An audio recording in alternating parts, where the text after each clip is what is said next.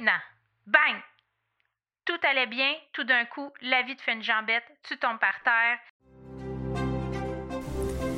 Bienvenue sur Le Bonheur, un choix à la fois, le podcast qui te propulse dans la fascinante aventure des heureux choix pour reprendre le contrôle de ta vie, t'épanouir et enfin marcher le chemin du bonheur. T'aider à donner un sens à ta vie et vivre ton succès, c'est mon objectif. Mon nom est Catherine Bombardier multipotentielle, grande amoureuse du développement personnel et de la recherche d'une vie meilleure. Savais-tu que le bonheur est une question de choix? Joins-toi à moi pour apprendre à faire des heureux choix, à t'aligner avec tes besoins, tes désirs et tes convictions. Nous discuterons ensemble d'une foule de sujets qui te guideront vers le bonheur et l'épanouissement. Je t'entraînerai dans une multitude de possibilités. Bienvenue chez moi!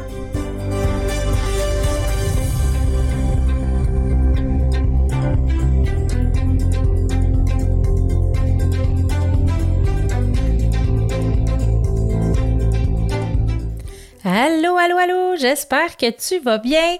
On se retrouve enfin pour un épisode régulier, l'épisode 6, et aujourd'hui, je te parle de quand la vie nous jette par terre, quand la vie nous fait des jambettes. Comment, ben, comment c'est possible de réagir autrement? Alors, je te souhaite la bienvenue aujourd'hui. Maintenant, bang! Tout allait bien, tout d'un coup, la vie te fait une jambette, tu tombes par terre, tu as de la misère à te relever, tu as une épreuve à surmonter. Est-ce que tu as déjà été jeté au tapis par la vie? Sûrement plusieurs fois. Dès notre plus jeune âge, par exemple, quand on est bébé, on apprend à marcher, on tombe, on se relève, on tombe, on se relève. Apprendre à faire du vélo, c'est la même chose. Comment ça prend de courage et d'essais et de tentatives avant d'être bon? La vie nous jette par terre à maintes et maintes reprises dans notre vie. Vous savez, la seule ligne droite que vous allez avoir dans votre vie, c'est à votre mort sur l'écran. C'est, l'écran à l'hôpital qui compte les battements cardiaques. Bon, ben, cette ligne-là va être droite, sans plus rien. Il n'y aura plus de vie. La vie, c'est des hauts, c'est des bas, comme le moniteur cardiaque. C'est la même chose, mais il faut savoir apprendre à jongler avec tout ça. Il y a 12 ans, moi, mon mari et les enfants, on a vécu une épreuve quand même assez importante. Mais avant ça, j'aimerais ça te partager euh, dans l'épisode 11 euh, du défi J'envoie, je vous ai parlé des cinq choses que vous ne saviez pas de moi je vous parlais mon amour pour la culture autochtone, leur façon de penser, la spiritualité. Eh bien, mon amie Brigitte m'a partagé un podcast l'autre jour sur Facebook. Euh, ça fait déjà un petit moment que ce podcast-là a été enregistré. Ils ont fait aussi des épisodes à la télé. Moi, je les ai écoutés à la télé, mais je les réécoute en podcast.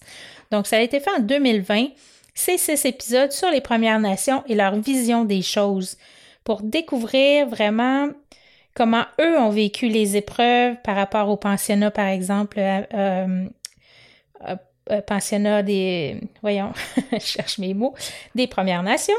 ça s'appelle Laissez-nous raconter l'histoire Crochy. C'est l'histoire selon leur point de vue. C'est vraiment, vraiment intéressant. Puis, euh, on voit combien ça les a marqués de génération en génération. Donc, si jamais ça vous intéresse, laissez-nous raconter l'histoire Crochy. Euh, moi, je l'ai euh, sur Apple Podcast. je peux aller voir s'il l'avait sur Spotify ou sur d'autres plateformes, mais moi, je le prends sur Apple, Apple Podcast. Alors, je reviens. On est le 12 août 2010. Ludo, notre plus jeune, n'est pas bien vieux. Il est né en 2004, donc il avait 6 ans la même journée, en fait, que ma belle-sœur a accouché de ses jumelles. Il est au travail et là, je me fais appeler par son boss et qui me dit Jérôme s'est coupé les doigts, il s'en va à l'hôpital. Euh, je n'ai pas, pas besoin de vous dire que j'étais super inquiète.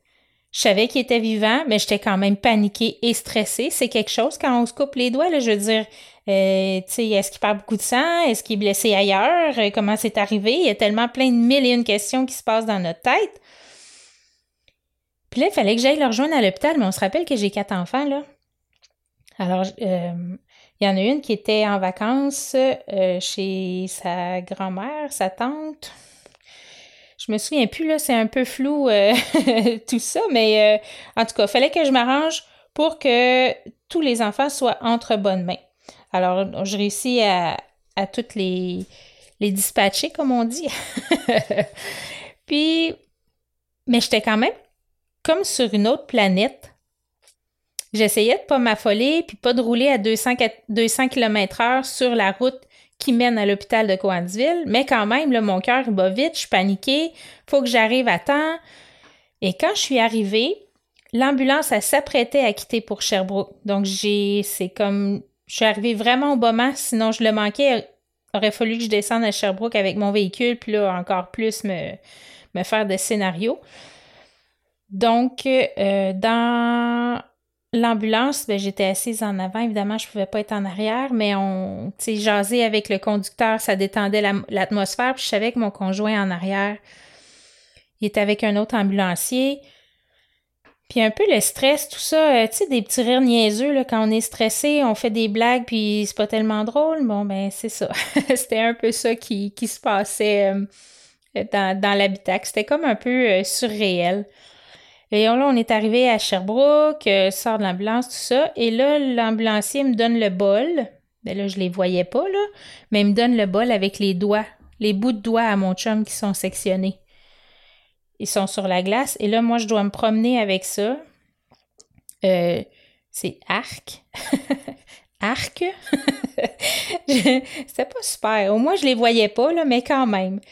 Euh, alors là, ben, il est parti se faire opérer. L'opération a bien, bien été. Et puis, euh, il est ressorti de l'hôpital avec seulement des Advil et des Tylenol pour la douleur. Et là, on s'entend, il est encore gelé de l'opération, donc ça va relativement bien. Mais euh, au bout d'un moment, c'est pas suffisant. Il faut qu'on retourne à l'hôpital. On est retourné à l'hôpital le même soir et on a fait on a eu une rencontre avec le ben, en fait, l'infirmière qui était là, puis un médecin qui est venu le voir, puis on dit, ils t'ont juste donné Advil Tylenol, ils ont donné quelque chose de plus fort pour pouvoir tolérer la douleur. Et là, avise les enfants de l'accident de papa. Chacun réagit de différentes façons. C'est un choc. C'est un choc. Euh, là, bon, OK, on continue. Le quotidien, tu sais, veut, veut pas, l'école reprend et tout, le, cours normal reprend. En même temps, c'est pas mauvais parce que ça t'empêche de trop jongler, de trop penser. Mais... Euh, il a, perdu deux bouts de doigts, là. Deux bouts de doigts, l'index et le majeur à la deuxième jointure. Puis, euh, ben, c'est ça. C'est, comme euh, une grosse épreuve, là. ce sera plus la même chose. Il va falloir qu'il s'habitue à manipuler les choses différemment. Euh, il y a des, des, habitudes qui vont devoir changer. C'est une rééducation, là. Réapprendre à fonctionner avec des doigts plus courts. Ils auraient pu les recoudre ses doigts, mais il aurait été comme mort, pas de sensation, rien dedans. Il a décidé que non, il allait pas, euh, allait pas les recoudre. Donc après un petit bout de temps, on rencontre le doc post-opératoire. Puis il dit que ça va prendre six mois avant le retour au travail. Il dit en général, les gens, ça leur prend six mois pour pouvoir euh, retrouver leur mobilité et puis euh, fonctionner. Après trois semaines, il aurait pu retourner au travail, mais la nature de son travail l'en empêchait parce qu'il travaillait physiquement à l'extérieur et tout ça, puis c'est tout un travail manuel, donc il ne pouvait pas faire la job de bureau, là. Il est, d'un endroit où il y avait lui puis son patron. Alors, euh, c'était pas possible pour lui de, de, faire, euh, de faire du travail de bureau, donc il a été arrêté pendant deux mois, à peu près. Il aurait pu s'asseoir dessus l'épreuve, se plaindre, prendre son six mois de congé puis dire Garde, moi j'ai le droit six mois, c'est six mois que je prends. Mais non, il a décidé de voir les choses autrement. Tous les jours, il repoussait la douleur un peu plus loin. Il frottait ses doigts sur des tissus différents, il cognait ses doigts sur la table doucement. Euh, il, vraiment, il essayait d'habituer rapidement ses doigts à différentes sensations, puis aussi à s'endurcir. Là. Il repoussait ses limites à tous les jours, il allait un petit peu plus loin il a laissé, il a, vraiment choisi, c'est un choix là, il a choisi de ne pas se laisser abattre. Il avait un objectif en tête, il voulait aller mieux le plus rapidement possible, puis il voulait retourner au travail. Je veux que tu fermes les yeux quelques secondes, puis que tu te remémores une ou deux épreuves que tu as vécues dans les dernières années. Donc, ferme tes yeux, là, prends quelques secondes. Qu'est-ce qui te vient en tête en premier? Une ou deux épreuves que tu as vécues. Pas obligé d'être des grosses épreuves de la mort, là. Juste une ou deux épreuves. Deuxième chose que je veux que tu fasses, pose-toi la question. Est-ce que j'ai pris le taureau par les cornes ou est-ce que je me suis apitoyée puis j'ai broyé du noir? Est-ce que je me suis laissée aller, je me suis assise dessus, puis ben, j'ai surfé là-dessus pendant un bout de temps? C'est quoi, ça a été quoi ta réaction? Est-ce que maintenant, j'en ai déjà aussi parlé déjà, mais je veux ramener quelque chose que euh, Charles Côté du podcast Drôlement Inspirant dit toujours et que je trouve tellement bon. J'aimerais ça que tu le notes en quelque part ou que tu t'en souviennes si tu as une bonne mémoire. Je suis curieuse de voir comment cette épreuve va se tourner en ma faveur. Donc, je répète, je suis curieuse de voir comment cette épreuve va se tourner en ma faveur. Parce que quand on vit une épreuve, c'est pas. Euh, comment je pourrais dire ça? une épreuve ou un échec ou euh, peu importe, il n'y a pas. C'est pas bon puis c'est pas mauvais. Dans le fond, il faut juste prendre le temps par la suite de voir qu'est-ce que ça m'a apporté. Puis aussi, pendant qu'on vit une épreuve, ce qui est important, ce que je me suis rendu compte à travers le temps, à force d'en vivre des épreuves, c'est que parfois, là, j'étais, j'étais au tapis, mais j'allais voir ma psychologue, puis je lui disais, tu sais, malgré ça, là, je suis heureuse.